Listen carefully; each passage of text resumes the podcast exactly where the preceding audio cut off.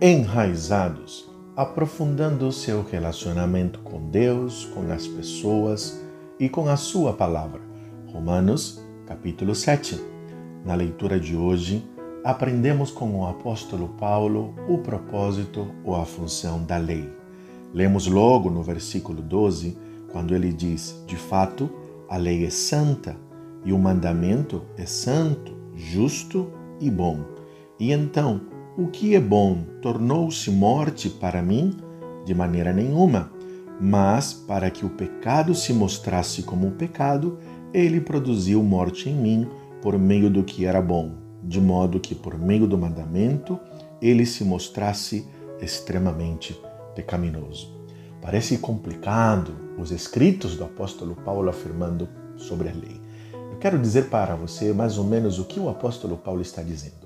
Ele está dizendo que a lei tem uma função, a função de trazer uma clareza, de gerar uma convicção, de não ter mais dúvidas sobre a nossa natureza e a nossa inclinação e a nossa condição de pecadores.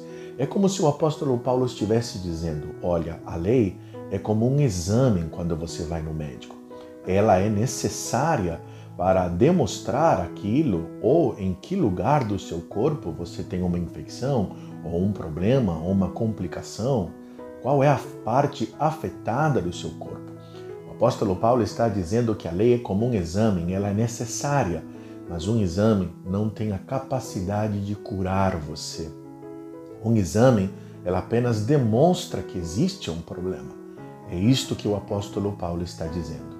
Ele está afirmando que a lei não tem o poder de nos mudar, de nos transformar, mas a lei ela é útil porque ela demonstra onde nós estamos errando, quais são os nossos problemas, qual é a natureza do nosso pecado. Por isso, ele vai dizer, quando as escrituras ou quando a lei diz não cobiçarás e eu cobiço, isto acontece porque eu conheço a lei. Quando eu vejo aquilo que a palavra de Deus diz, ou quando a lei afirma algo, então eu tenho esta compreensão que existe um problema em mim.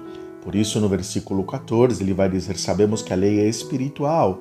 Eu, contudo, não sou, pois fui vendido como escravo ao pecado. Não entendo o que faço, pois não faço o que desejo, mas o que odeio.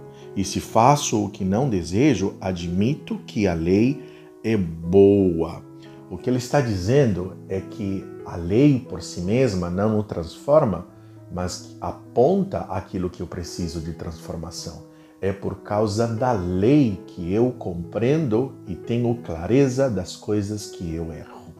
A lei tem a função de declarar que eu sou culpado e é por causa da lei que eu compreendo o quanto eu preciso da graça. O que o apóstolo Paulo está afirmando ele está dizendo que o pecado não é uma questão apenas de atitude. O pecado não está fora. O pecado não tem a ver apenas com um comportamento de fazer ou não fazer.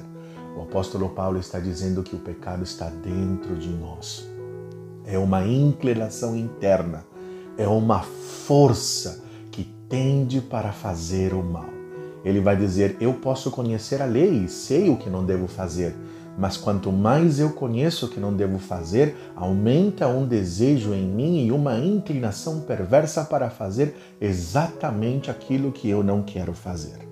E se eu faço o que eu não quero fazer, e eu não faço o bem que eu quero fazer, então eu concluo que a lei é boa, mas eu também percebo que dentro de mim há uma natureza que precisa ser transformada. Por isso, no versículo 7 vai dizer: Neste caso, não sou eu quem o faz, mas o pecado que habita em mim. Sei que nada de bom habita em mim, isto é, em minha carne, porque tenho o desejo de fazer o que é bom, mas não consigo realizá-lo. Pois o que faço não é o bem que desejo, mas o mal que não quero fazer. Esse eu continuo fazendo. O apóstolo Paulo está afirmando que o pecado é uma força interna. Portanto, a lei ela é útil, porque a lei me torna indesculpável diante de Deus. A lei é útil porque ela aponta para mim sobre quais são os problemas que preciso ser curado. A lei, ela é útil porque ela aponta para Cristo, aquele que pode me libertar desta condenação. O apóstolo Paulo está falando da luta interna que existe em toda pessoa. Quando uma pessoa é escrava, ela não tem escolha, ela está condenada. Mas quando uma pessoa é livre, ela pode ter a escolha agora de servir ou não a este Senhor. Não por uma condição mais de escravo, porque ele é livre. É isto que o apóstolo Paulo está dizendo. Em nós agora há uma nova natureza uma natureza espiritual, há algo que veio de Deus, mas em nós ainda continua uma inclinação, ou seja, Cristo nos libertou da condenação do pecado. Agora nós precisamos ser livres também do domínio do pecado. Por isso que o apóstolo Paulo vai dizer no versículo 24: Miserável homem que eu sou, quem me libertará do corpo sujeito a esta morte? Graças a Deus por Jesus Cristo, nosso Senhor. De modo que com a mente eu próprio sou escravo da lei de Deus, mas com a carne da lei do pecado. O apóstolo Paulo está afirmando que existe um poder, o poder do Espírito, mas também existe o poder da carne. Amanhã, na nossa leitura do capítulo 8, você perceberá qual é a solução, a esperança. O nosso Deus é um Deus que nos liberta ele nos deu condições para ser livres também do domínio do pecado. Talvez você se perceba no mesmo conflito do apóstolo Paulo, numa batalha, numa luta. Você conhece, mas sente que é vencido por causa dos seus desejos. Há esperança para você. Amanhã, na leitura de Romanos capítulo 8, você perceberá qual é esse poder. Podemos orar e ser honestos com Deus sobre a nossa luta espiritual? Oremos. Amado Senhor e Deus, o Senhor conhece os nossos conflitos internos. O Senhor sabe do nosso desejo muitas vezes de te agradar e te servir. Mas o Senhor também conhece das nossas escolhas e decisões, o quanto somos vencidos muitas vezes pelos nossos desejos. Nós queremos ser livres do domínio do pecado, Senhor. Nós queremos experimentar as promessas que o Senhor tem sobre nós. Obrigado porque a tua graça nos alcança.